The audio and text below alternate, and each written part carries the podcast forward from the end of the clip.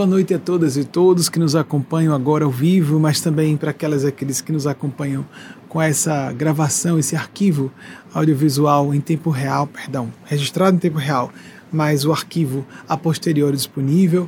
Sejam bem-vindas e bem-vindos à nossa Casa Causa, uma linha de principiologia espiritual cristã, sem nenhuma definição formalmente organizada, para que nós vivamos o espírito crítico, a liberdade para nos ajustarmos aos novos costumes, a liberdade para termos nossas próprias opiniões e a vivermos ao mesmo tempo dentro de balizas ou diretrizes que nós consideremos e sejamos intuídos a perceber mais apropriadas para a plenipotência do aproveitamento de nossas existências. Queria antes, claro, agradecer as falas sempre muito fraternas, gentis de Luciane Vieira, amiga e irmã do coração. Lu, um beijo no seu coração, princesa, irmã do coração desde o momento que o vi, irmã da primeira vista. A gente tem essa conversa, né? Amor à primeira vista, encontrou a grande paixão, grande amor. A gente não percebe que tem amigo à primeira vista, ou irmão, irmã à primeira vista, inimigo à primeira vista, nós nos reconhecemos, nós nos reconhecemos. O que mais a gente confunde é aquele amor romântico à primeira vista, porque entram paixões, atração física, sob maneira quando a gente é mais jovem, está mais sob, debaixo, né, sob o calor dos hormônios, a gente se confunde mais facilmente. Mas a fraternidade, a irmandade, que às vezes acontece no primeiro átimo de contato com a pessoa, mas depois a gente vai desenvolvendo também, e foi o que aconteceu. Tanto com Marconi, o esposo dela, que conheci, em 95 e Alan estava aqui ainda nos Estados Unidos, perdão, 96, ele chegou em 95. Eu vim aqui para cá em 96 pela primeira vez. Ele veio para cá em 95 e 96. Nós nos conhecemos e a surpresa grata quando eu a conheci também senti a mesma coisa por ela, porque nós podemos sentir familiaridade por uma pessoa e não sentir pelo esposo ou esposa e nós podemos respeitar e uh, a gente não dá ordens ao coração. Isso realmente é coração amizade, fraternidade, afinidades. Então, Lu, obrigado. Como amiga, eu me dou o luxo de dizer que a gente tem que fazer um descontozinho né, do que a pessoa fala, porque os amigos os veem pela melhor perspectiva e a gente tem que só observar, dizendo a ela e a todos que apresentaram depoimentos a nosso respeito.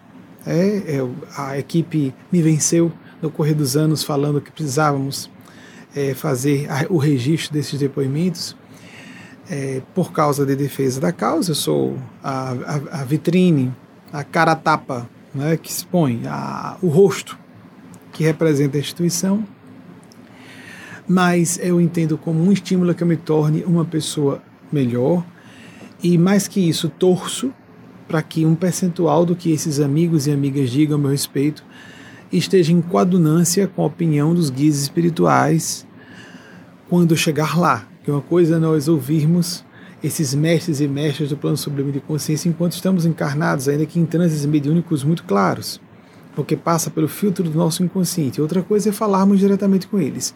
Há muitas pessoas completamente iludidas, com personalidades enganadoras, manipuladoras da dimensão extrafísica de vida que as lisonjeia o ego. E elas ficam completamente dominadas e a gente percebe que as, os desastres no comportamento, na, no perfil hipócrita, isso é muito comum, a atitude de preocupação em passar santidade, iluminação, e em corresponder às convenções do que uma pessoa representando a espiritualidade ou da religião, ou que seja, representando a divindade, isso é de uma pretensão quase delirante. Alguém tem que assumir essas funções esse conjunto de funções, né? o sacerdócio, a canalização do plano do bem, mas é um atrevimento, a gente precisa. A gente precisa de líderes políticos, nós precisamos de magistrados, de legisladores, de sacerdotes e sacerdotisas, pessoas que representem a espiritualidade. Mas, em tese, não seria uma função humana.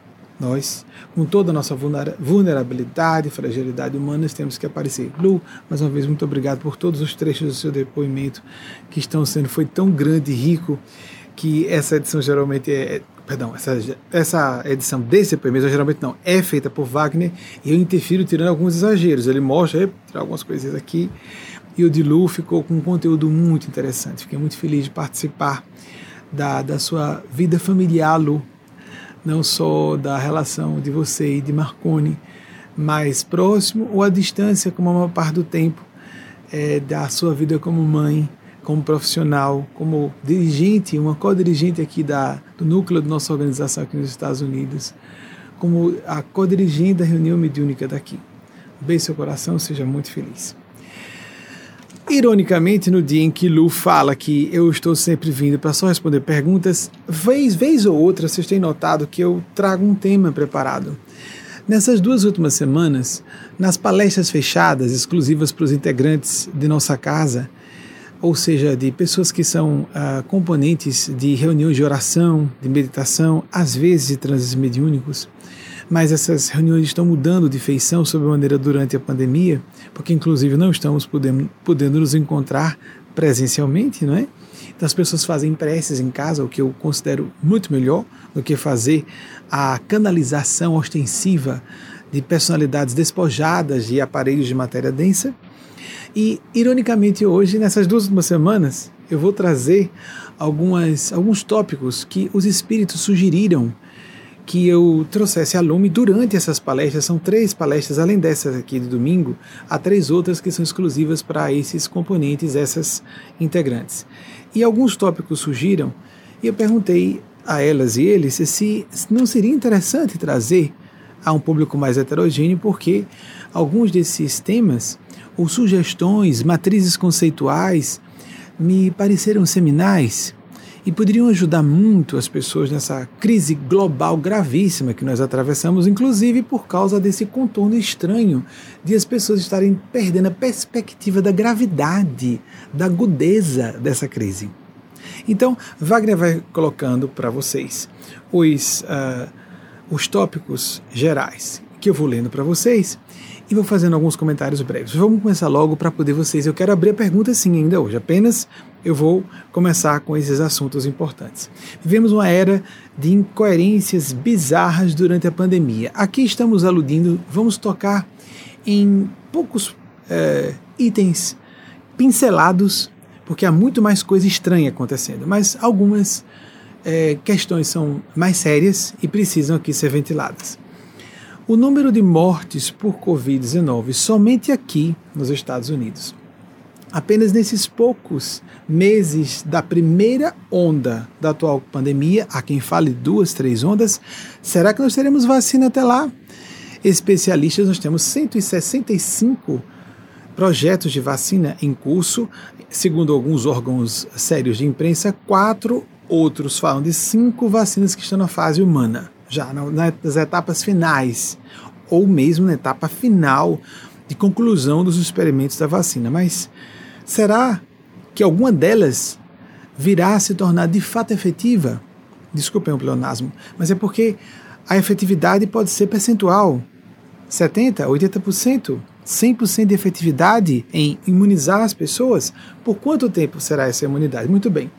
Só agora, nesses de fevereiro para cá, Estamos então com cinco meses, não é isso mesmo? Cinco meses de pandemia.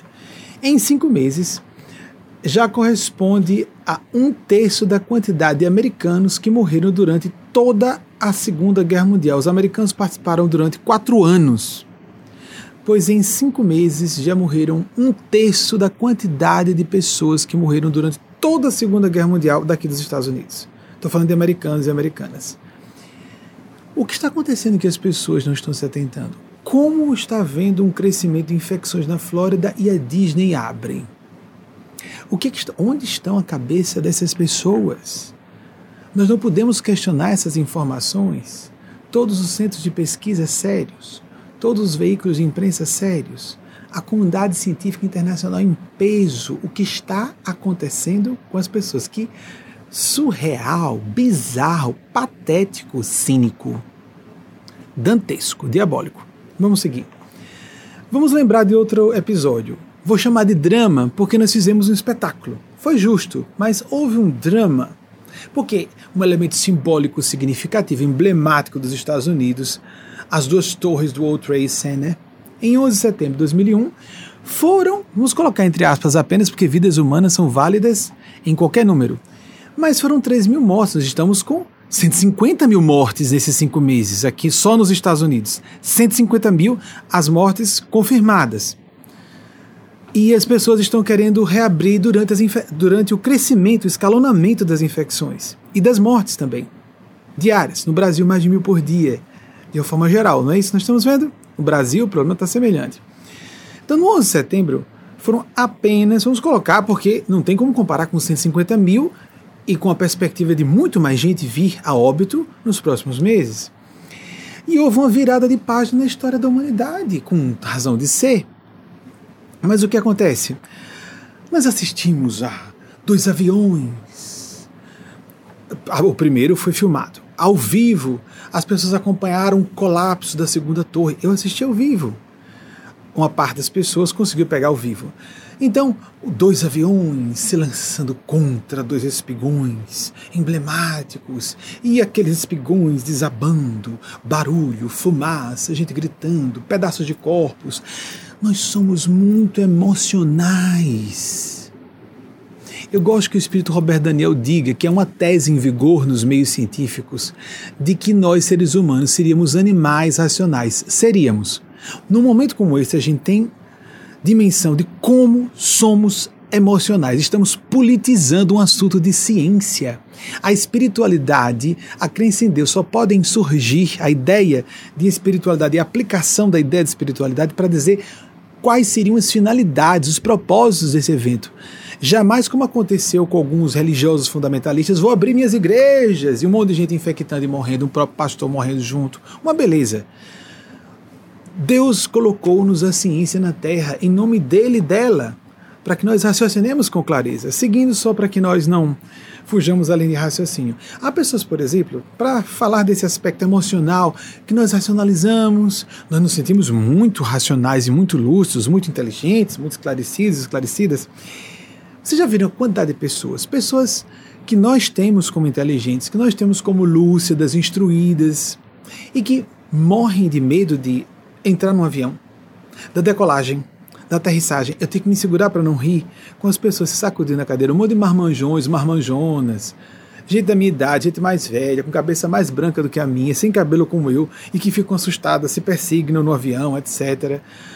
E nós sabemos, isso é, é domínio público, é notório, que matematicamente a probabilidade de uma pessoa vir a óbito num acidente aéreo é tão, tão baixa que sempre, mas várias vezes mais, é fácil a pessoa pesquisar na internet. Eu estou só apresentando, lembrando como nós precisamos aproveitar essa crise internacional para desenvolvermos um pouco mais nossa cognição, para de desempenarmos nossas distorções cognitivas um pouquinho que seja.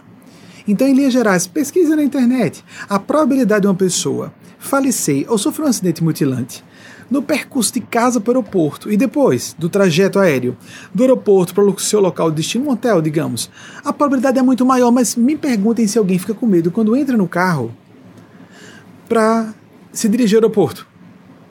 Mas e aí que é o perigo? Mas nós não sentimos medo, porque a gente não vê aquela bólide saindo do chão por cima das nuvens, meu Deus, estou palpitando.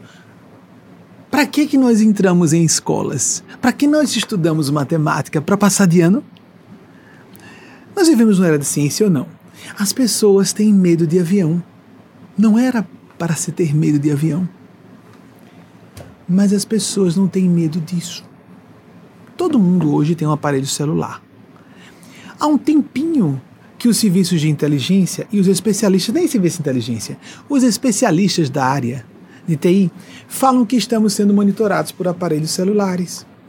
Você já viu alguma pessoa nervosa, preocupada, com o celular ligado ao lado e que está falando em casa, na sua completa privacidade do lar? Nós temos ideia da quantidade de algoritmos complexíssimos desenvolvidos por pela parte obscura dos governos e seus serviços de inteligência para vasculharem a intimidade de cidadãos e cidadãs do mundo inteiro? Não temos medo. Porque o celular não aparece com chifres, com pata de bode, cheirando a enxofre, nem parece aquele avião balançando, pode cair, turbulência, e as pessoas. a turbulência, tudo seguro, tudo seguro. A decolagem é o momento mais perigoso da viagem porque as asas estão carregadas de combustível e as pessoas, ah, que graças a Deus saiu do chão. Não, ainda tá, agora é o momento mais perigoso, acabou de sair do chão. Mas está balançando, não é? Trepida máquina, porque ainda não chegou àquela velocidade marco, que então a velocidade de ar tem um coeficiente exato, né? De vento por debaixo das asas, cria uma, um vetor de força maior do que o que corre por cima das asas e aquele peso todo. Uma engenharia fabulosa, sem dúvida. Mas por isso mesmo, não, há, não haveria motivo para medo. E as pessoas têm medo. Não têm medo dos seus aparelhos celulares. Então, já apresentando esses. Uh, apresentando, vou cortando para não me atrapalhar. Uma outra coisa que nós, comparando com a Segunda Guerra Mundial, por que as pessoas levaram tão a sério a Segunda Guerra Mundial? Além da questão de padrão, de respeito patriótico, de sentido de dever, que vivemos numa era de busca irresponsável, narcísica, egocêntrica, de prazer e gosto pessoal e o resto que se arrebente, para usar uma palavra pior. As pessoas estão achando que isso é ser inteligente, não ter consciência. Não ter consciência é ser psicopata. As pessoas veem ser idealista como ser bobo. O Capitão América, quando foi apresentado recentemente, aparece com Chris Evans, né? Como foi descongelado, um soldado da Segunda Guerra Mundial. Isso é mais importante do que todos os efeitos especiais exagerados dos, dos, da, da, dessa, dessa nova série de filmes blockbusters da, de super-heróis aquele uh, uh, ideário norte-americano do bom moço que está estoicamente enfrentando as forças da, contrárias à liberdade e à dignidade humanas, mesmo em outros povos, mesmo outros países vão lá para resolver a parada. Os americanos não querem mais saber disso. Os americanos querem saber agora dos seus próprios interesses, cada vez mais. E antes estávamos preocupados com o imperialismo norte-americano e agora o mundo está assustado porque os americanos estão começando a pensar mais neles próprios, nelas mesmas. O que está acontecendo com o mundo inteiro nesse momento? Nós vemos uma espécie de uh, uh, um, um espernear das forças do mal. O Thanatos, como diria Freud, está solto, a força da morte. As pessoas estão com pulsão de morte sem notar e de não só de morte, de morrerem, mas de matarem outras pessoas. O que acontecia na Segunda Guerra? Então, havia uma. Vocês já viram em filmes, todo mundo já deve ter assistido em algum momento, havia aquelas sirenes que avisavam de um ataque aéreo, de bombardeios. E as, lembram que é como se fosse uma sirene de escola ou de fábrica? Pois bem, só que um pouco mais grave o som, assustador, a gente se arrepia vendo os filmes, etc. E as pessoas iam para debaixo das mesas, ou iam para os bunkers, ou partes subterrâneas das cidades, e então esperavam a queda das bombas. Aí havia aquele sibilo que se aproximava de um, um ruído agudo, aproximando-se, aproximando-se, um pipoco, um estrondo, uma explosão e o despedaçamento de estrutura de alvenaria, e depois as pessoas no dia seguinte, sem dormir, aterrorizadas, iam, iam para a via pública, aí notavam a casa da vizinha destroçada, os pedaços do cadáver por cima dos destroços ou embaixo dos destroços.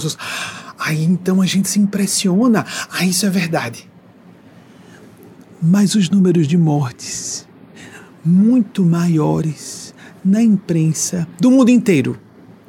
Não existe esquerda, direita, nem ideologia, nem política, nem informações que nós não podemos dizer que não sabemos que são informações seguras. Não há uma conspiração internacional da imprensa séria para nos enganar. E as pessoas sabem disso.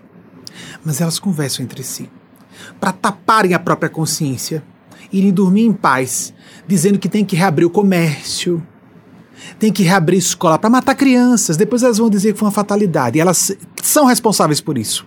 Serão responsabilizadas. Não adianta eu conversar com outras pessoas que acham como eu que a fake não há fake nenhum, essas pessoas sabem. Porque os interesses econômicos, financeiros, o bolso, elas botam numa balança, num prato da balança de seu senso de liberdade empenado, vidas humanas no outro, o meu bolso. É isso. Não importam o que digam pelas costas, porque Deus e as forças de Deus estão vendo. Seguindo, isso é falado. Então, nós não conseguimos nos impressionar, nós não estamos vendo bombas. Os campos de batalha estão aqui em torno de nós. O vírus pode chegar onde quisermos. Vou dizer mais uma vez então. Agora vamos colocar qualquer pessoa minimamente instruída ou com bom senso percebe que não se trata de algo ideológico ou político em curso nesse assunto. Não há como cogitar uma conspiração envolvendo centros de pesquisa do mundo inteiro. Por que, que os laboratórios envolvendo milhões de dólares dos laboratórios de farmacologia, os governos apoiando isso, universalmente estão correndo atrás disso. Alguém está conseguindo juntar uma pecinha com outra ou se está se fazendo de demente intelectualmente porque é demente moralmente?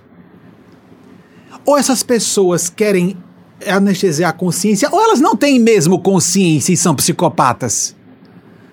Ou será que o percentual, eu gosto da proposta do Espírito Emístocles por Eugênia Spazia também fala, do grupo de Eugênia Spazia, que a psicopatia num extremo de um espectro no campo da ausência de sentimentos e empatia e a santidade na compaixão que mobiliza as almas santas continuamente, nós estamos seres humanos dentro de algum ponto desse espectro e muita gente está próximo do ponto da psicopatia, mas elas são muito convencionais, elas são pessoas de bem, elas se portam de forma muito calculada, de acordo com a impressão e impacto que causem para seus interesses pessoais tão somente. Inclusive a postura cortês, afável, pessoas religiosas, santinhas, falsinhas, falsas, hipócritas, sepulcros caiados, como disse nosso Senhor Jesus, brancos por fora, cheios de podridão e rapina por dentro, como sua vibração diz e sua linha de destino. Quer a pessoa acredite, quer não. Os fenômenos, as leis universais não pedem satisfações à nossa crença, se eu acredito ou não, que as minhas intenções sujas só preocupado com meu bolso e meus empreendimentos pessoais, como muita gente presa em seus castelos, seus palácios e querem que seus funcionários e seus, seus clientes explodam contraindo as infecções, ou então dizem para si mesmas que não precisam tomar cuidados, que basta colocar o que vamos abrir o comércio, vamos abrir todas as atividades comerciais normalmente, como se nada estivesse acontecendo. Não dá para esperar alguns meses a vacina. Não podemos entender que isso é um estado de guerra equivalente a um estado de guerra mundial. Nós não sabemos como essas quando surgirem, se surgirem vacinas eficazes, como vamos mobilizar o processo de produção e distribuição dessas vacinas? Como isso vai chegar aos países pobres? Isso não nos importa. Não, para essas pessoas não importa. Não importa. Mas elas falam entre si, mas isso é fake, mas isso não é verdade, isso é conspiração, é. Elas sabem que não é. Elas sabem que não é. Um presidente aqui que está tentando se reeleger abriu um comício, mas fez questão de dizer: não, não tem problema não, mas assine aqui um documento que se você for infectado, você não vai processar meu partido.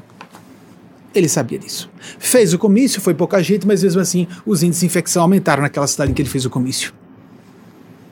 Nós temos como saber, não podemos nos enganar, mas nós não enganamos a Deus e as forças que o representam.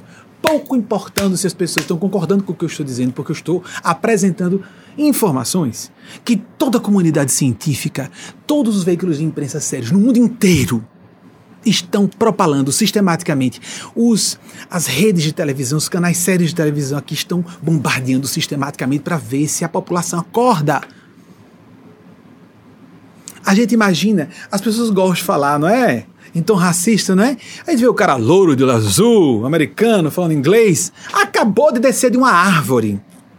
Bota uma metralhadora na mão, entra no palácio de governo, porque a governadora é mulher. Eu queria saber se iam fazer isso com o governador homem. Eu gostei de uma mensagem que disse assim: vamos ver se eu me recordo do conceito, pelo menos.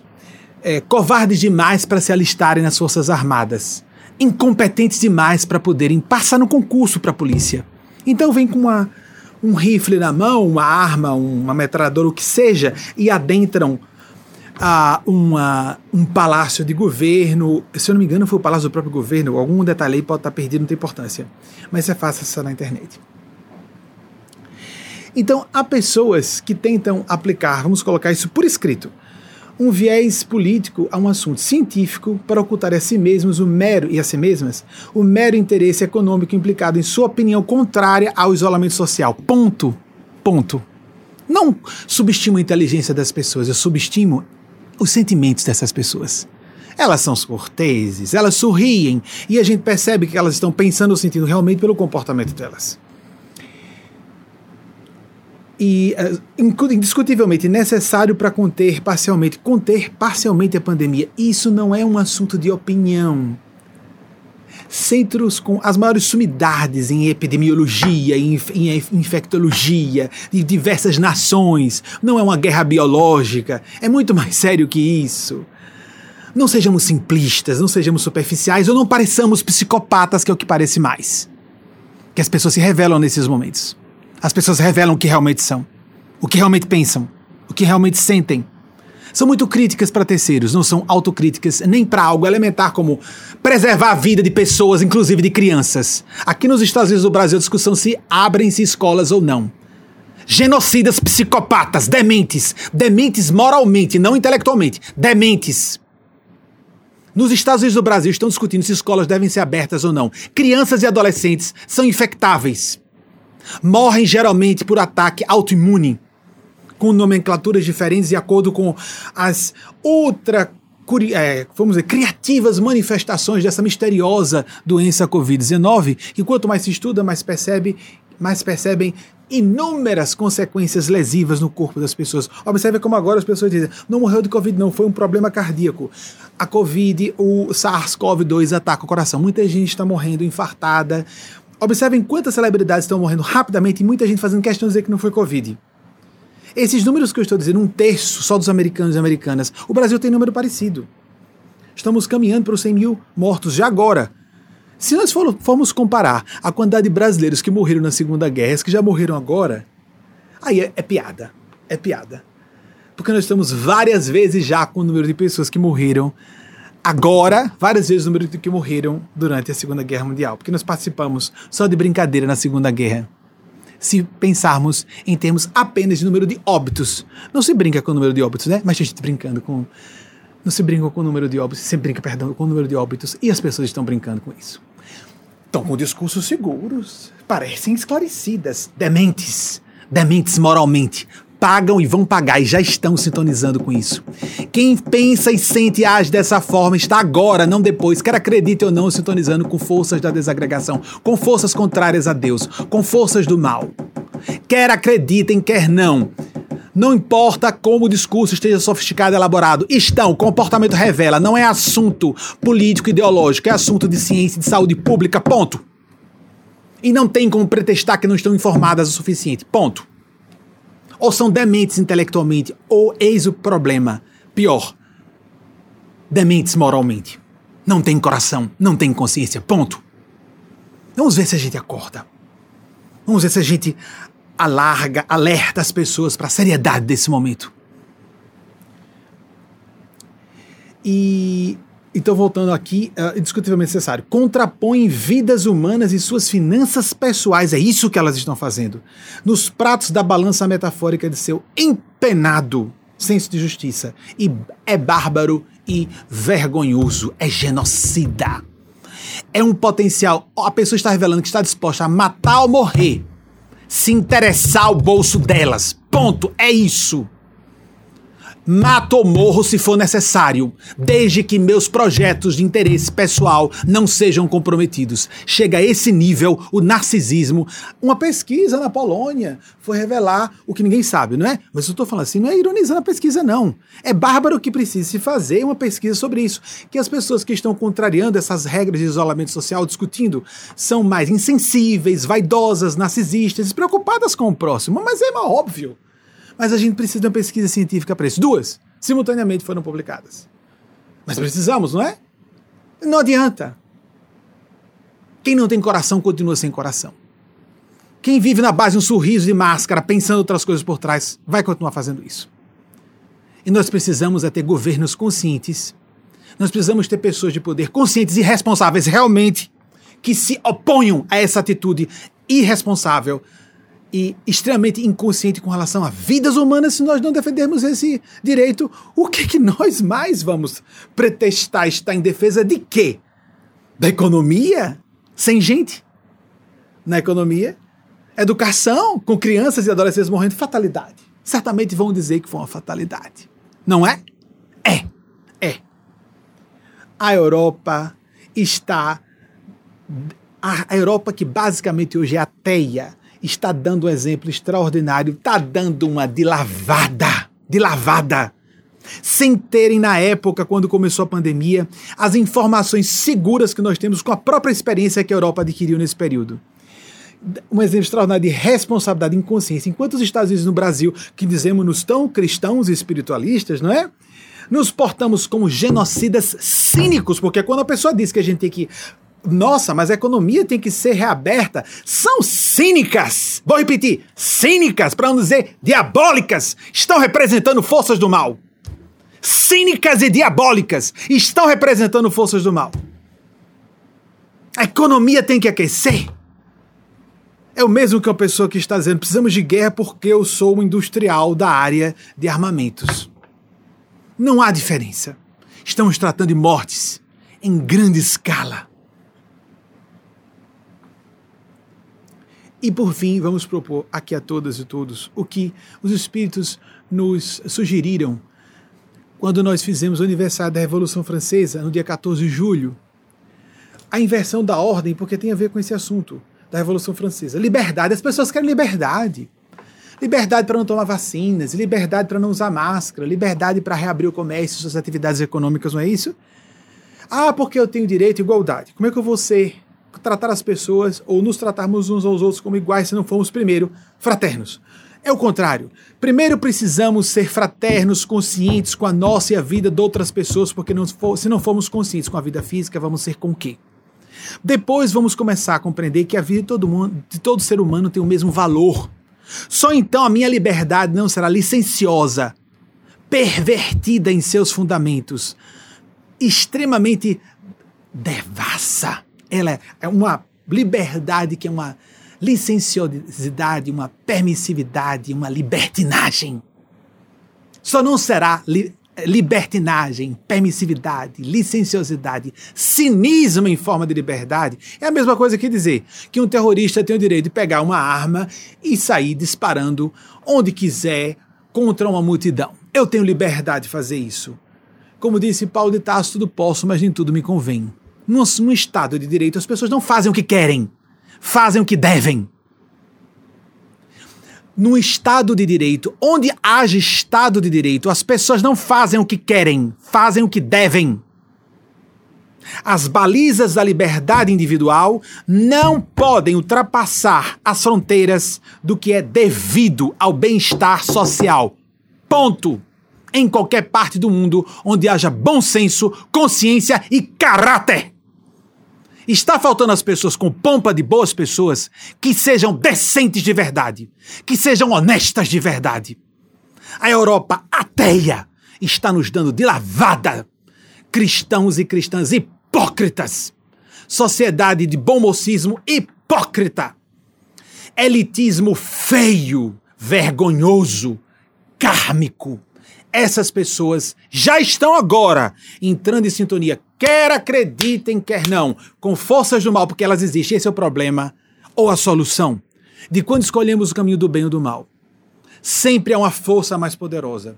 Se uma pessoa escolhe ser cínica, calculista e com discurso engomado para justificar sua postura contra a vida humana, essa pessoa já está sintonizando com os gênios das trevas. Ela não é tão poderosa nem tão inteligente para ser gênio das trevas, por isso ela vai ser uma marionete um fantoche na mão de seres do mal. E essas forças que existem, quer elas acreditem, quer não, no que eu esteja dizendo, essas forças, no momento que se cansarem e tiverem usado essas pessoas para matarem as pessoas que elas quiserem, jogam o bagaço fora e as forças do bem não poderão agir porque aquelas pessoas sintonizaram com a lei da justiça de Deus. Não poderão ser cobertas com a misericórdia de Deus porque não fizeram por merecer. Pelo contrário, fizeram por precisar, têm a necessidade de sofrer, sofrer a implacabilidade da infinita justiça de Deus. A gente escolhe sintonizar com a justiça de Deus ou com a misericórdia de Deus de acordo com nossas atitudes. E se uma pessoa não está sendo inconscienciosa com vidas humanas, quem é esta pessoa? Quem é esta pessoa? Que ideal, que projeto de vida profissional, pessoal de ideal essa pessoa tem? Hipócrita! Hipócrita! Hipócrita! genocida está participando do alastramento, do desenvolvimento de uma pandemia, no momento de todos nos unirmos, as pessoas ainda estão conseguindo se cansar do isolamento e correr para, enquanto as infecções aumentam de número, enquanto os óbitos aumentam de número, vamos reabrir a economia. Estou cansado, cansada. Querido, querida, amadureça. Tenha consciência. E você vai e já está dando contas, quer perceber, quer não. As pessoas não linkam não fazem uma ligação de causa e efeito que acontece na vida delas. E se uma pessoa é cristã, se uma pessoa está numa linha espiritual, a responsabilidade é centuplicada. Mimosas, acostumadas a serem aduladas, sempre branquinha, bonitinha, sempre sendo elogiada, pessoa importante e rica, sempre adulada. Ela compreende que aquilo, ela não sabe que é por isso que ela age assim há muito tempo perdeu o sentimento de solidariedade e fraternidade. Um líder político do Brasil, coitado, foi ingênuo. Perdemos o sentido de solidariedade. Nunca tivemos nessa humanidade. As expressões de solidariedade foram de minorias sempre. Há pessoas que levam pancadas. Há pessoas que estão levando pancadas kármicas e não estão aprendendo, estão se sentindo vítimas. Em vez de se sentirem vilãs, como seu comportamento está demonstrando, e suas ideias estão demonstrando, elas estão se sentindo vítimas. Pouco importa o que julguem. A verdade e as forças do céu não pedem satisfações de nossas opiniões ou, ou se a pessoa concorda ou não. A morte não pede satisfações. Nem as tragédias e os desastres existenciais não cobram satisfações de ninguém para acontecer. É isso que posso falar como representante desses seres que governam as leis de eventos nas vidas das pessoas. As forças da vida não pedem satisfações a ninguém. Você concorda ou não? Você acha justo ou não? Vamos fazer um plebiscito? Vamos fazer agora, vamos verificar qual um referendo popular. Qual a opinião sobre isso? Deus pode hoje enviar a pandemia. A, a pandemia pode chegar a mim e eu, jovem, ser infectado e só ficar com um distúrbio cognitivo, uma sequela. Sequela, amiguinho, se a pessoa conhece, é consequência sem uh, nenhuma remissão. Então, ficar com 30% a menos dos pulmões ou 30% da inteligência, a pessoa pode ser infectada em vez de ficar, porque ela só pensa nos outros. Se alguém morrer, ela não pensa que ela pode até sobreviver à Covid, sequelada com distúrbios cognitivos. Os estudiosos não estão sabendo ainda quais as extensões, qual a extensão e qual o, o número de sequelas possíveis, inclusive cognitivas, de quem está atravessando a Covid. Quem está sofrendo e quem no correr do tempo. E de quem está se recuperando, podendo ser reinfectado ou reinfectada depois. Com uma enfermidade insidiosa, traiçoeira como essa, as pessoas estão brincando com a sua a vida dos seus entes queridos, a vida dos outros e dos entes queridos dos outros. Elas não sabem, sabem, sabem. São cínicas o bastante para se sentirem sentido em psicologia de onipotência. Comigo não vai. Não, não. Eu não concordo. Na minha concepção, besta, besta como monstro, monstro do mal. Cale-se, cale-se. Seja consciente. Seja consciente não diga, eu acho diferente. Deixe de ser estúpido, estúpida. Tem gente perto de você que está vendo o que, é que você está querendo dizer. Tem gente perto de você, mais ainda, invisível ao seu sensório vulgar físico, que está entrando em sintonia com a sua canalice moral, com a sua ausência de consciência e responsabilidade. Quer você concorde, goste ou não. Eu sei como é delicioso ouvir isso, mas delicioso mesmo vai ser a, a quebradeira do inferno na sua própria vida. Se você fizer biquinho de criancinha mimada, a mamãezinha, o papaizinho riquinho que sempre deu tudo na mamãozinha, a boquinha, mastigadinho na sua boquinha. Vai chegar o seu. Tá tá contrariadinho, esperneando, tá contrariadinha. Você imagine o que é a sequência de tragédias que uma pessoa sem consciência merece e precisa e recebe desse Deus que traz a vida e a morte. Deus, desse Deus que traz uma chuva que limpa e uma tempestade com raios que fulmina pessoas. Ou as pessoas acham que morte não é de Deus.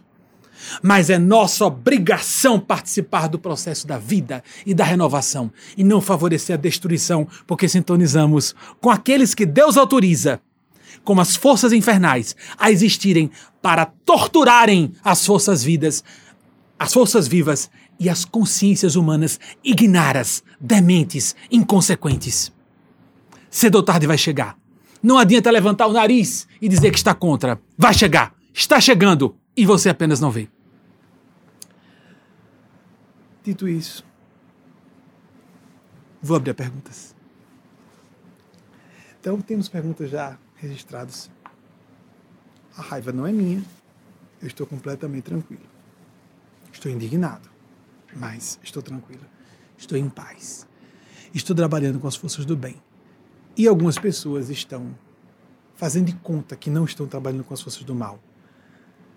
As leis da vida, vou repetir, não estão, nunca pedirão nenhuma satisfação de sua opinião sobre estar ou não você trabalhando pelas forças do mal. Elas vão usar você. Chupar o sumo, jogar o bagaço fora como você está fazendo por merecer. Vão chupar e jogar o bagaço fora, exatamente como você se comporta em sua vida só o melhor, só o que eu quero, só o que me convém. Disso é uma coisa que me contraia, não gosto, não quero saber. Pronto, isso aqui, essa opinião sobre isolamento social não me interessa. É fake. O governo vai ter que abrir. Pronto, faça, pense, sinta. Isso, isso, continue. Não precisa acreditar. Vai acontecer. Não precisa acreditar. Vai acontecer.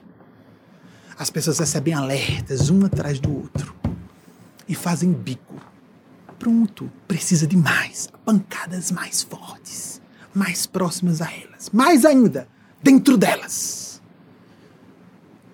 Aí a pessoa desperta.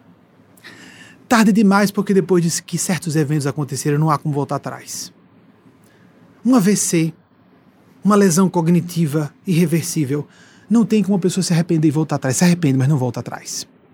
Não enquanto estiver nesse corpo a morte um ente querido, a própria morte física, não tem volta. Agora vai esperar uma próxima encarnação. Enquanto a pessoa recebe vários sinais, ela não percebe que há uma, uma linha de chegada ali, o limite. Enquanto ela gargalha, zomba ou desdenha, levantando a sobrancelhinha, fazendo biquinho, levantando o queixinho, faça, como uma criancinha de dois anos esperneando no supermercado. Faça. Você não se protege com sua presunção. Você fica mais vulnerável com arrogância, você fica mais vulnerável e nem percebe quem está sintonizado com você.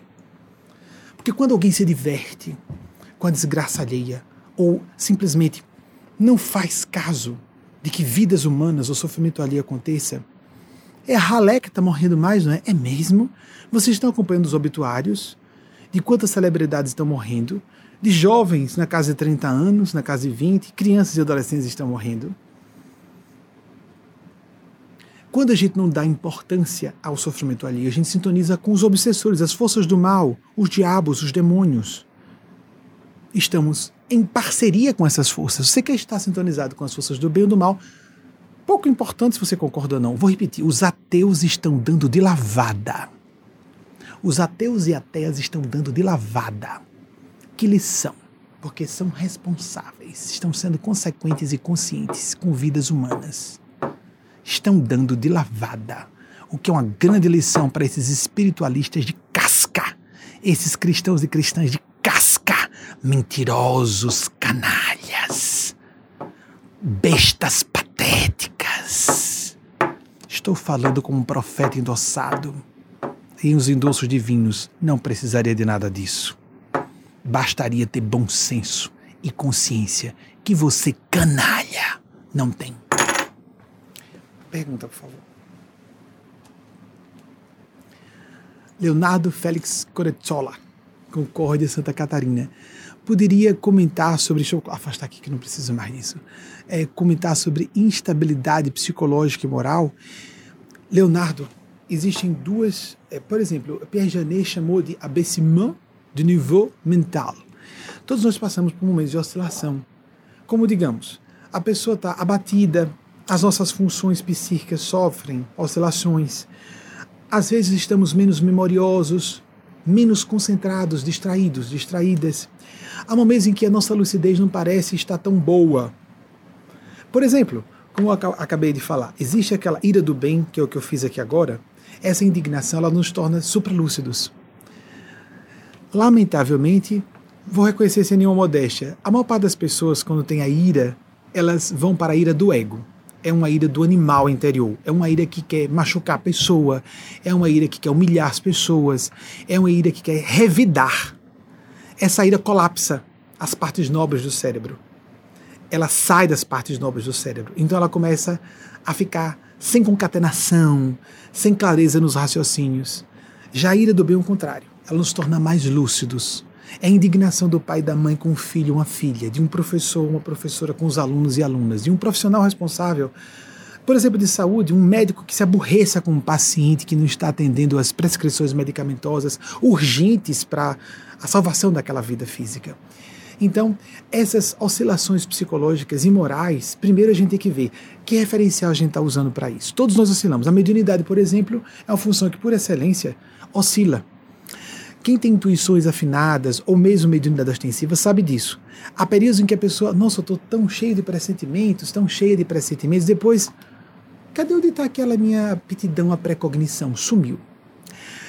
Médiums sabem que há períodos em que nós ouvimos, ouvemos mais para quem tem a psicoaudiência ou a psicovidência, para quem, por exemplo, tem facilidade de perceber o que os bons espíritos estão querendo dizer ou não, nós oscilamos. Mesmo trabalhando ostensivamente com a mediunidade desde 1988, entre 88 e 91, com menos periodicidade. A partir de 91, pelo menos uma vez na semana. Desde a virada do século, todos os dias mesmo. E uh, logo depois da virada do século, não só ficou diário, como consulta os espíritos. Desde que eu comecei, o que mais caracterizou, a, na minha opinião, em retrospectiva, no meu caso particular, estou falando meu caso particular porque se eu, como médico, que trabalho sistematicamente com, com isso e com a faixa do bem, do esclarecimento, da consolação, sofro isso, todas as pessoas que não trabalhem sofrerão mais ainda por uma questão de ofício, ossos do ofício. Né? Se eu sofro desses ossos do ofício, imaginemos outras pessoas que não vivem disso, para isso, com essa função, com esse foco. Essa é a parte central da minha encarnação, viver em função de canalizá-los, canalizá-las. Sacerdócio, como existe em todas as religiões, em todas as tradições do Oriente e do Ocidente. Jesus, como disse, dai de graça o que de graça recebedes, em seguida disse, e que as, os seus discípulos fossem às cidades, não levassem nada consigo, porque os, o trabalhador é digno do seu trabalho. Ele, naquele momento, endossou que deveria existir pessoas, deveriam existir pessoas dedicadas exclusivamente à atividade espiritual, como todas as religiões das tradições do Oriente do Ocidente, isso sempre existiu. Ah, nós tivemos um boom no desenvolvimento Houve a revolução científica e o iluminismo na Europa depois que surgiu a profissão de professor, de professora. Não existia o magistério como profissão. Então, é, oscilamos. Eu comecei, desde que lancei o programa TV, percebi que podia consultar os espíritos com muito mais frequência e perceber o que eles queriam dizer, numa relação de muita complexidade, de paradoxalidade contínua porque eles não entregam, como todo, todo bom professor ou boa professora, não entregam a lição pronta, não entregam a resposta, o gabarito da prova. Nós temos que nos desenvolver. Temos que sofrer as vicissitudes das consequências de uma má escolha.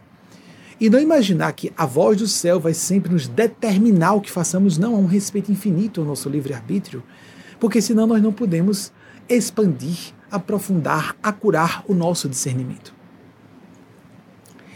Então, o que posso dizer a todas e todos vocês? Se você hoje está menos lúcido ou lúcida, menos, uh, vamos dizer, a pessoa que está com um humor menos uh, feliz, está menos mais comprometida, menos animada, adie uma discussão de casal. A não ser que você seja aquela pessoa que, para dar uma bronca num filho, numa filha também, precisa da energia da raiva para fazer. É melhor falar com raiva do que não falar. Ser displicente.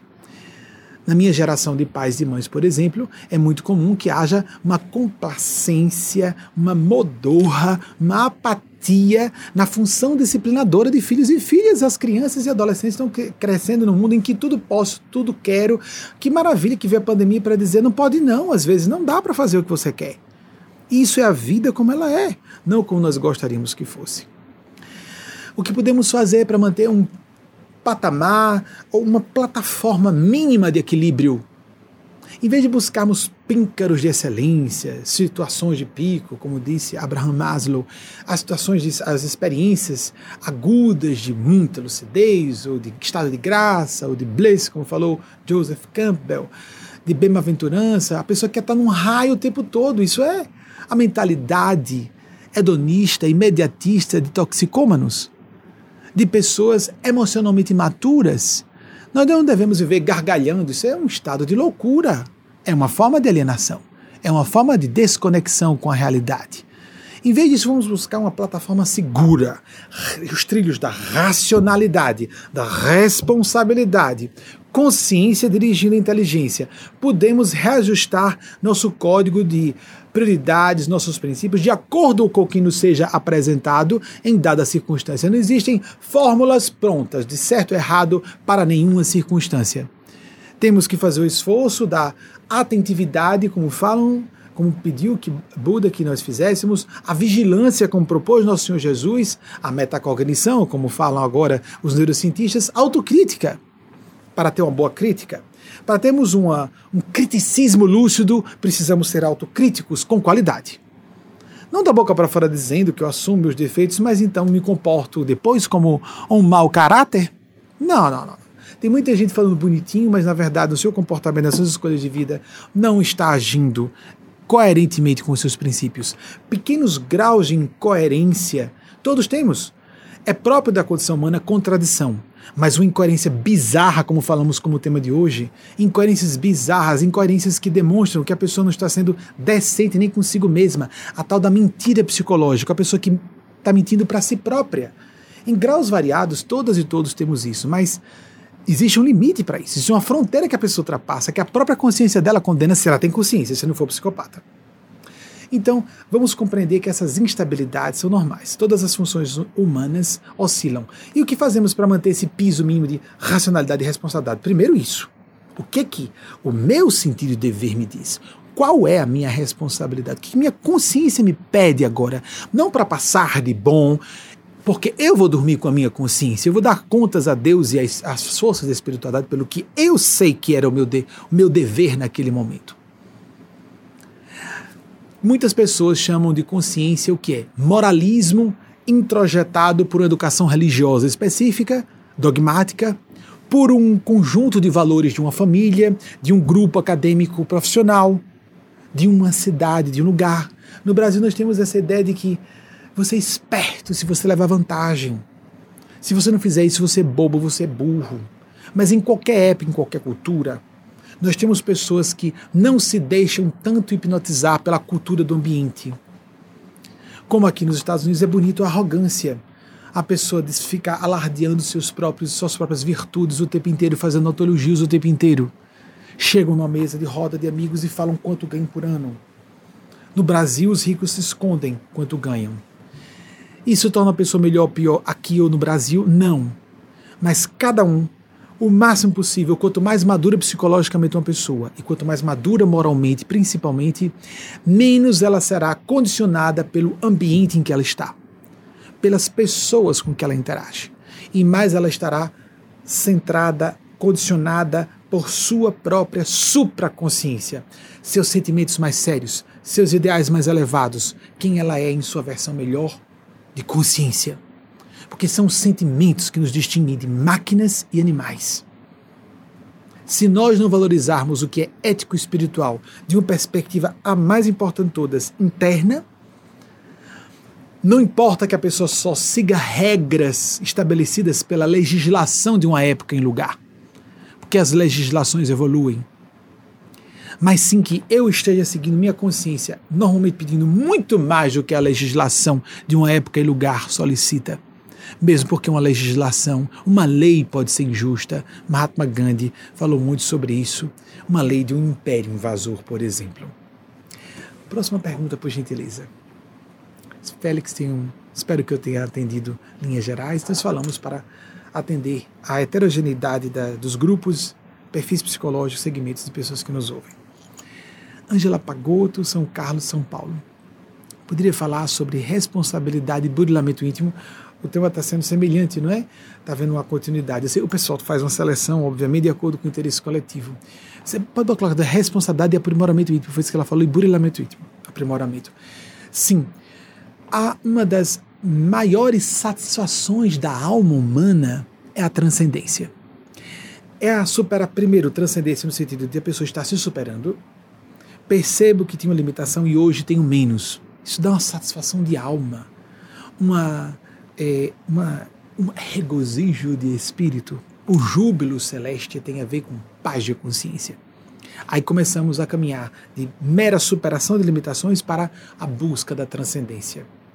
A transcendência é tão clara na, na natureza que biólogos evolucionistas e, mais que isso, entomologistas da Universidade de Harvard chegaram a chamar de tendência imanente à transcendência, existindo até no estudo, como entomologistas, de insetos sociais, como abelhas, formigas, cupins, vespas. Porque muitos seres, indivíduos, se sacrificam para que só um ser se reproduza. Se no reino não só dos animais, dos insetos com centros nervosos minúsculos, já existe essa preocupação com o outro. A rainha de uma colmeia, não a rainha, a mãe.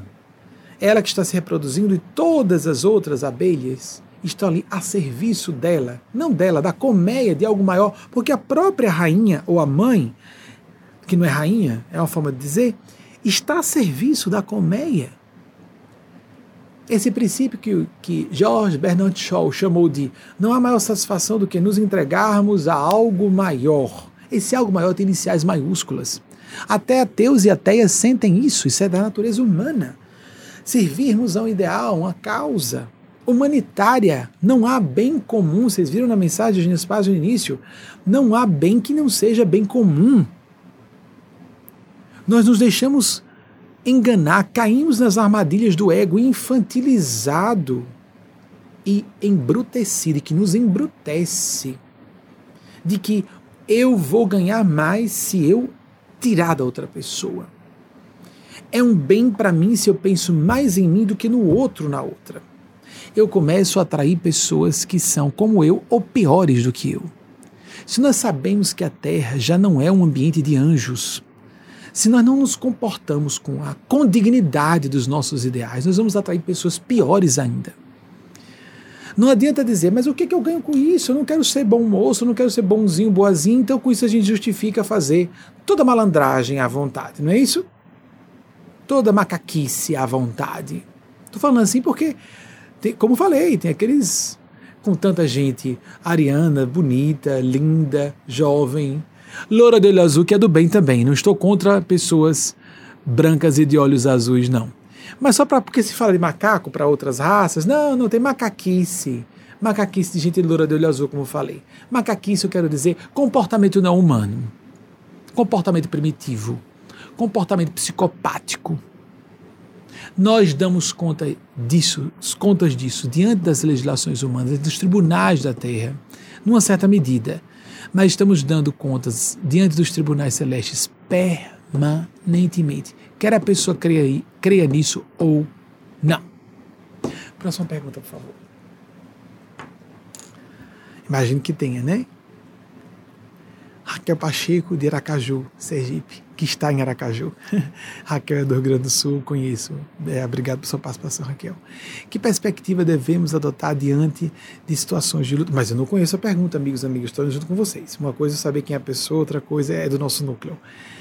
É, adotar diante de situações de luto ou de encerramento de ciclos em nossas vidas. Raquel, a sua pergunta é bem interessante, porque nós estamos vivendo uma época em que o luto são rituais importantíssimos para que nos libertemos psicologicamente da situação a que nos apegamos, porque é humano nos apegarmos a entes queridos, pessoas com que nos acostumamos a viver, com elas, a coexistir nessa, é, nesse domínio de realidade, o material, e o luto não, tá, não está tendo oportunidade de acontecer.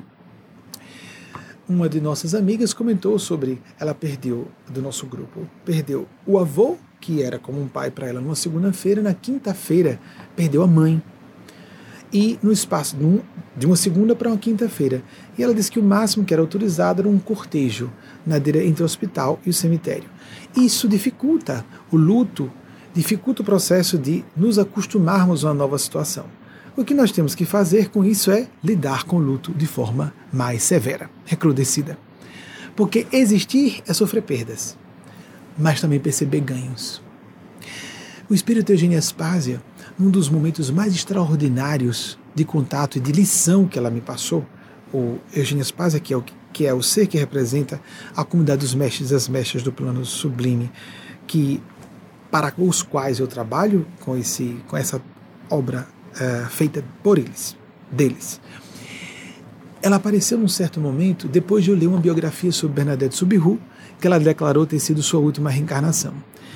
E nessa biografia se dizia, isso foi nos anos 2000, no final dos anos 2000, que ela, quando estava no momento terminal da enfermidade, uh, do tumor nos ossos, que a tuberculose, como se falava na época, dos ossos, que tomou conta do seu corpo com dores lancinantes, lancinantes, que alguém perguntava: Você está melhor hoje? Você está com mais dores?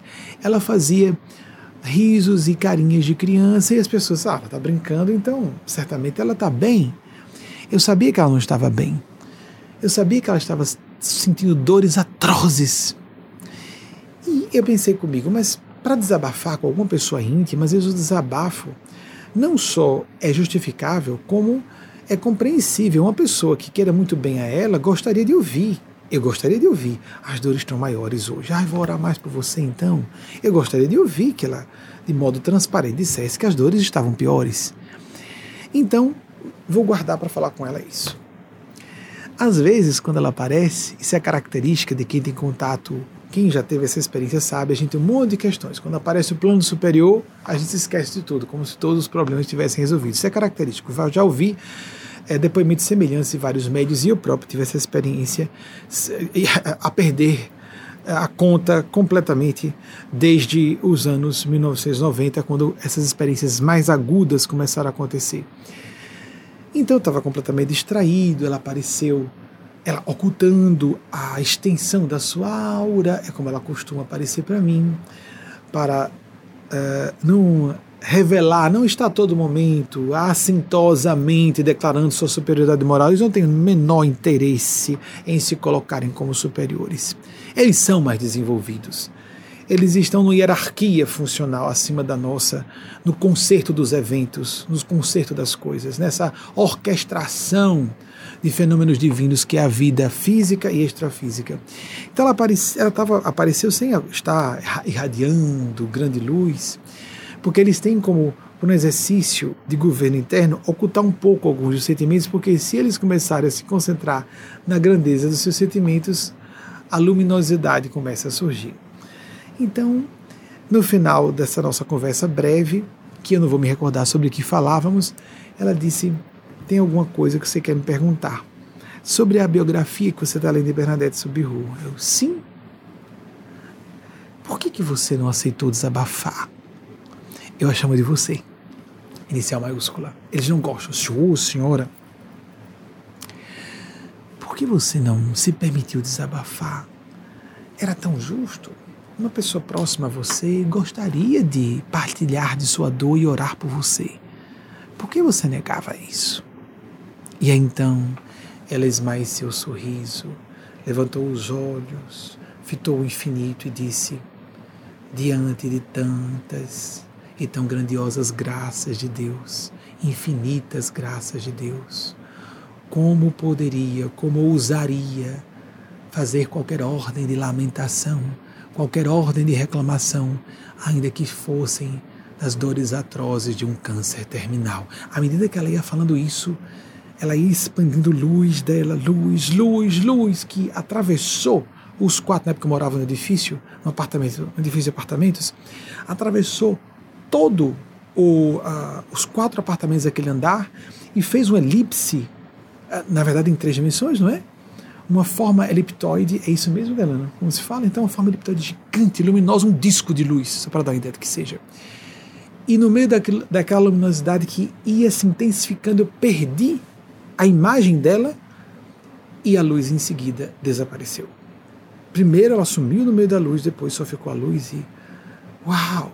Uma pessoa que tem tamanha gratidão a Deus que não ousou reclamar de dores, ainda que dores de um câncer terminal. Não havia nem analgésicos, quanto mais sedativos. Estava na era do início, as, as pequenas experimentações, o, cloroformo, cloroformio, as, as primeiras experiências de anestésicos, mas ela não usou. Ela estava preocupada apenas em facear a vida em sua crueza. Não estou dizendo que seja certo isso. Estou dizendo que seres, um nível de sentimento realmente superior ao nosso, não fazem, não tem uma não tem um inteligir, nem um sentir semelhante ao padrão humano normal. A forma de interpretação e, por conseguinte, de conclusão para a ação dessas pessoas é completamente diferente da nossa. Quero dizer, da média evolutiva da Terra. Próxima pergunta, Wagner, nós já temos. Vinícius Brandão, Maceió, Alagoas. Como lidar com os familiares e amigos que menosprezam os perigos da pandemia por razões ditas políticas e egoísticas?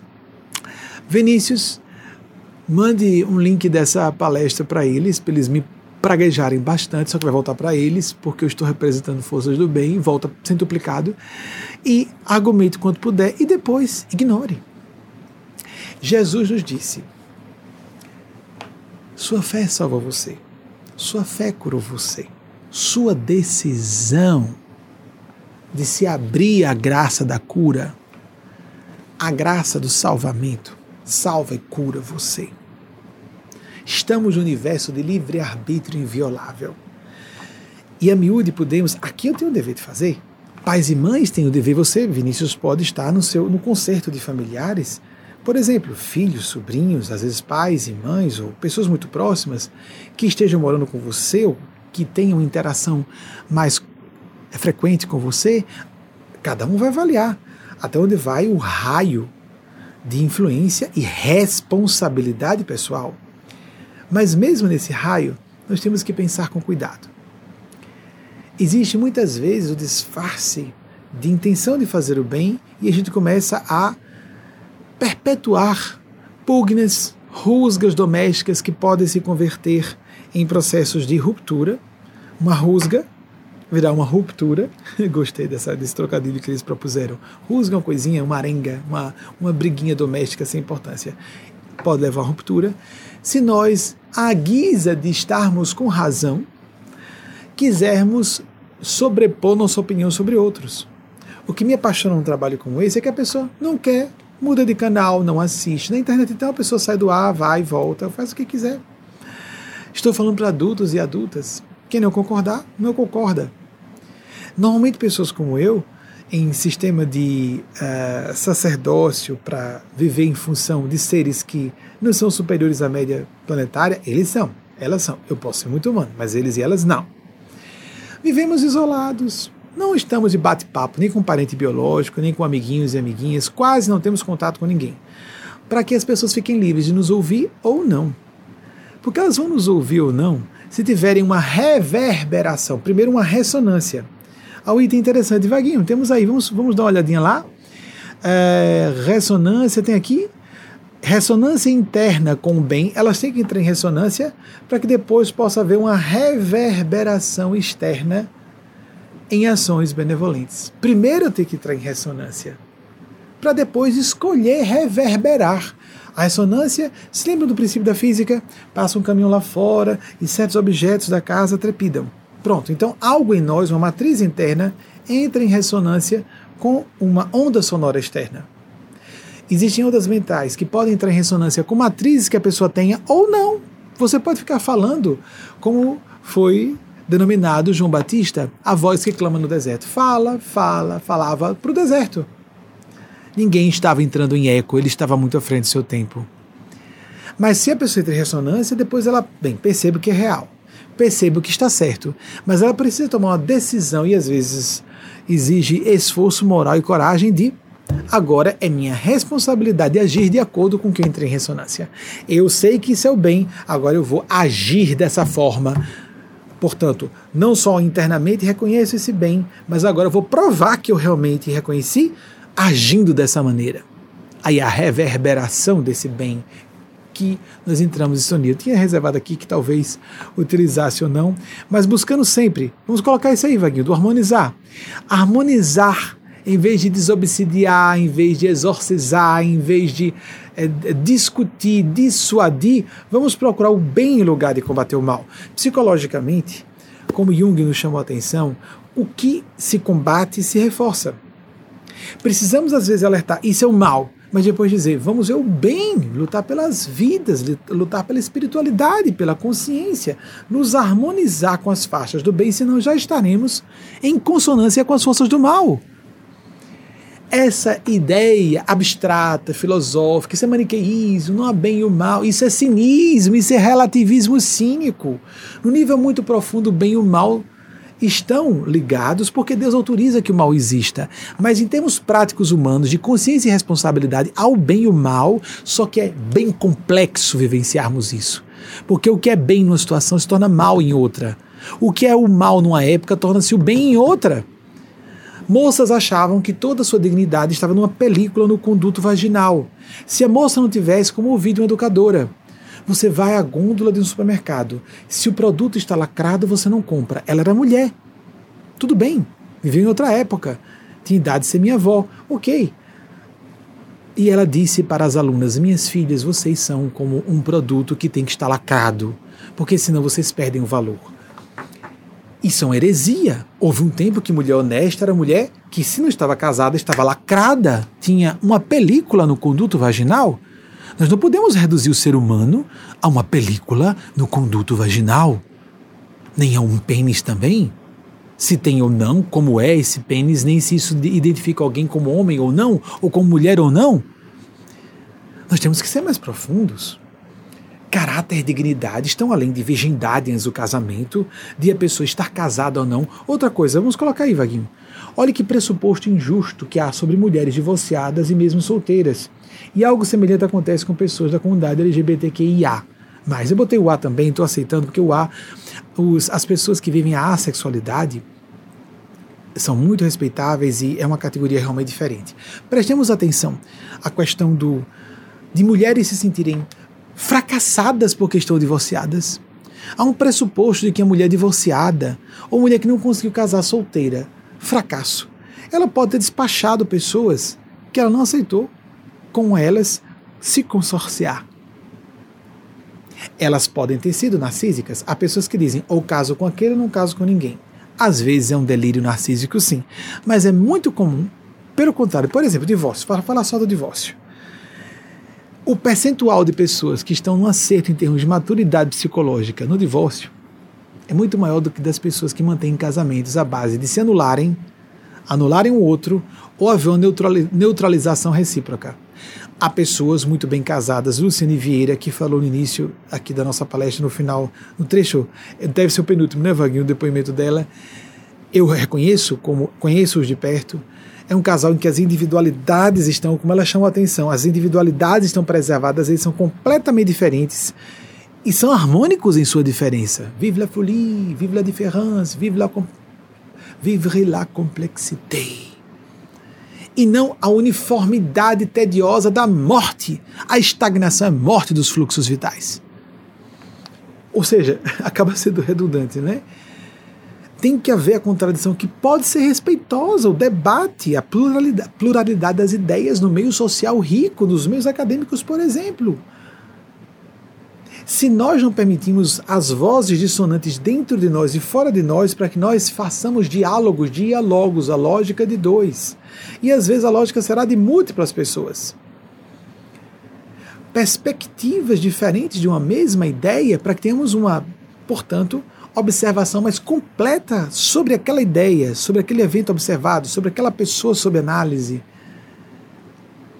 Que nós façamos, isso é tão injusto, o percentual de pessoas, e são vistas, ó, está divorciada, não conseguiu casar de novo.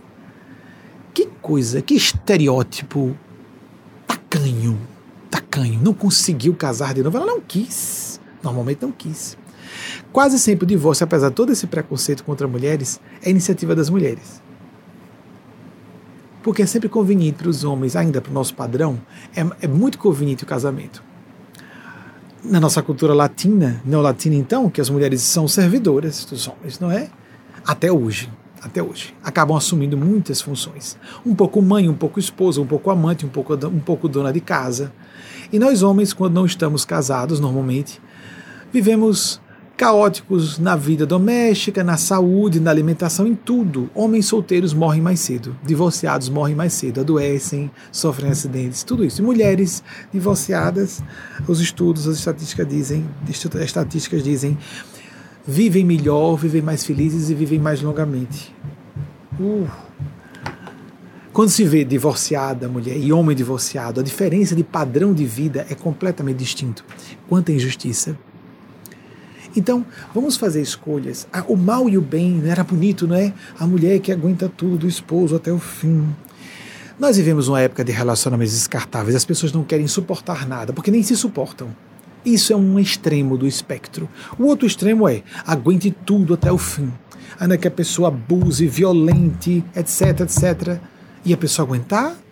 Mas nós não temos que nos aguentar, temos que nos amar temos que fazer uma conciliação profunda das nossas diferenças, encontrando esses pontos que sejam de harmonização entre nós dois ou nós duas, podem ser duas mulheres, para que haja assim o outro indivíduo, a individualidade coletiva, o hierosgamos acontecendo dentro de cada pessoa do casal, ou seja, o casamento da parte feminina e masculina de cada pessoa, faz com que o espelhamento as projeções psicológicas não sejam só negativas, mas sim positivas. Então, o entrelaçamento, a sinergia que surge de um casal bem harmônico cria uma individualidade de grupo, um grupo de duas pessoas, sim, como há equipes assim. E essa energia, essa sinergia beneficia os, as duas pessoas. É um fenômeno psíquico, não é espiritual. Como se houvesse uma mente ali superior, mastermind, como chamava Napoleão Hill, que na verdade não é um espírito, mas pode ser uma forma de canalizar outros seres. As equipes eficientes e harmônicas são assim. Famílias espirituais ou biológicas harmônicas são assim. Não importando se os parentes são consanguíneos ou não. Bem, eu vou então, vou lembrar por fim. Vaguinho, coloquei relacionamentos conjugais. Vou reforçar o que Lu falou, nos avisamos aqui com frequência. Relacionamento conjugal é área de trabalho, é área de trabalho difícil, é área de desafios. Então, é isso aqui eu achei que não ia falar. Mas, para encerrar a nossa palestra de hoje, vou reforçar.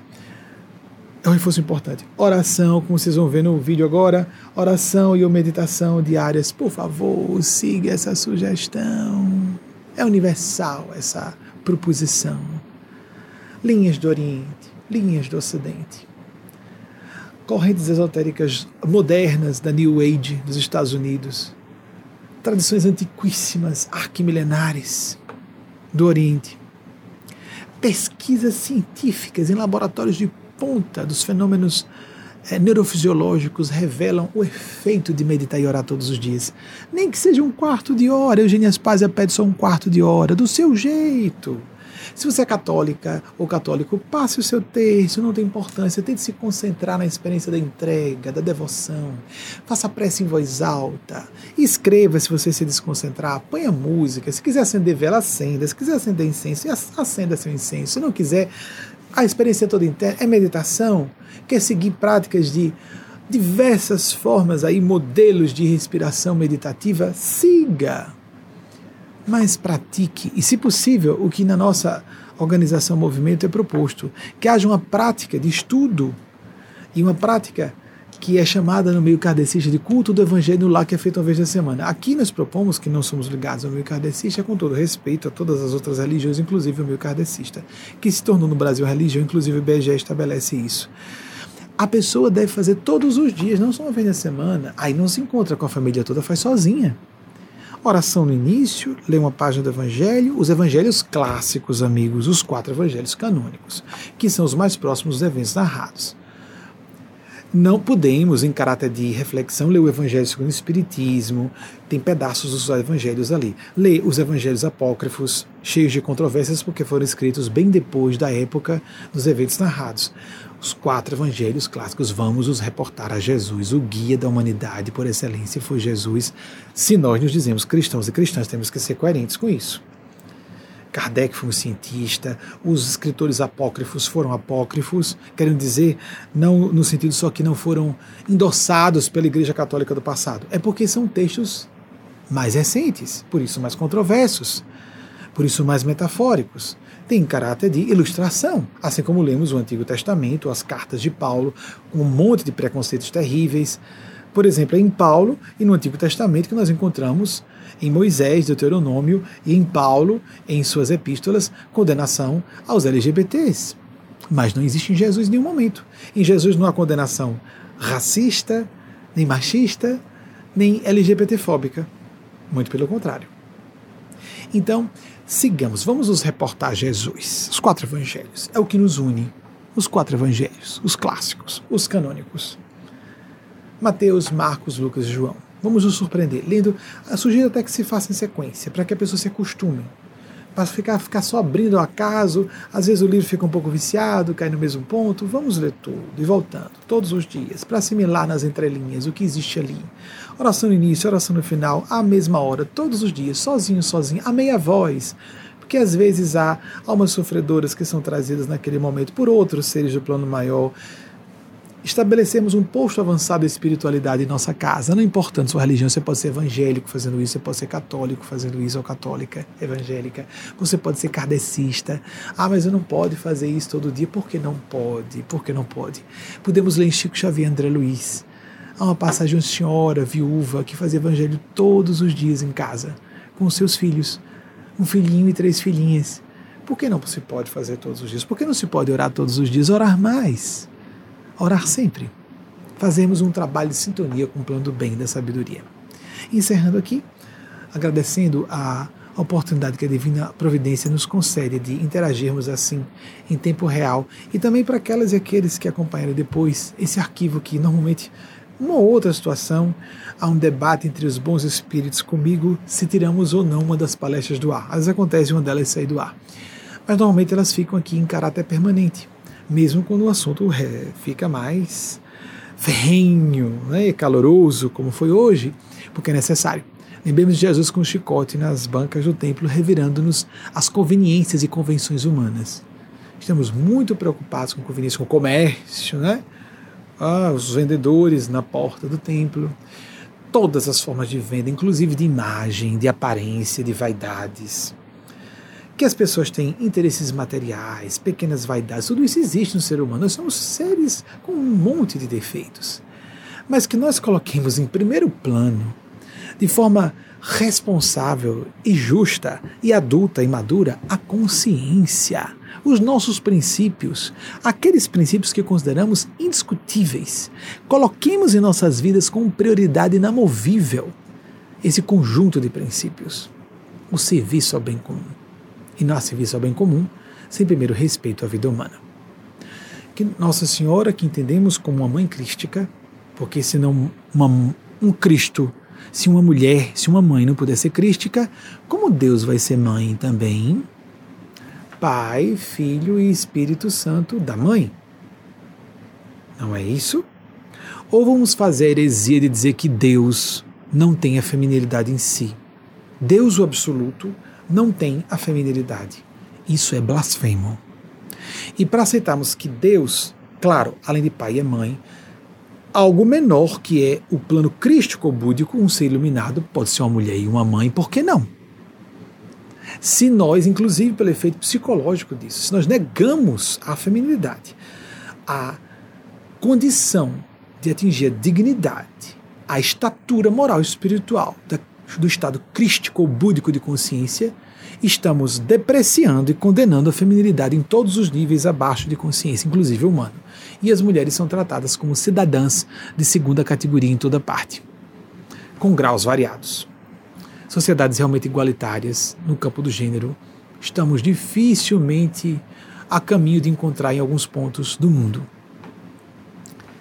Que Maria Cristo, nossa mãe crística, quem não quiser acreditar, fique à vontade que nosso Senhor Jesus, Cristo, voz da verdade, que nosso Senhor Gabriel, aquele anjo que visitou Maria e a fez misticamente grávida de nosso Senhor Jesus, em nome da face paternal e maternal de Deus, ou quem quiser ver tudo unido, a face do absoluto, da bondade, da sabedoria, da orquestração de eventos que a divindade pervaga como o pessoal da física quântica, os filósofos e pensadores da física quântica comentam sobre o campo de consciência unificada estamos mergulhados no oceano de inteligência, de consciência, de vivência mística, se quisermos, porque podemos optar pela transcendência. E o que está apenas no plano inconsciente, imperceptível ao nosso sensório vulgar e principalmente à nossa mente consciente, a parte vígil do processamento psicológico, vamos ter contato com a supraconsciência, a metaconsciência. Não precisamos ver ou ouvir os espíritos. Isso é secundário. Espiritualidade tem a ver com sentimentos, com as nossas verdadeiras intenções reveladas em nosso comportamento. O resto virá por consequência. Buscai primeiramente, disse nosso Senhor Jesus, o reino de Deus, sua justiça, que está dentro de vós, e o demais se vos acrescentará. Assim seja. Assim façamos, para assim merecermos maravilhas em transbordamento. Assim seja. Até a próxima semana, se a Divina Providência autorizar. E a partir de agora vocês assistem uma breve produção audiovisual com a mensagem que Eugênia Spásia trouxe para todas e todos nós de Maria Cristo.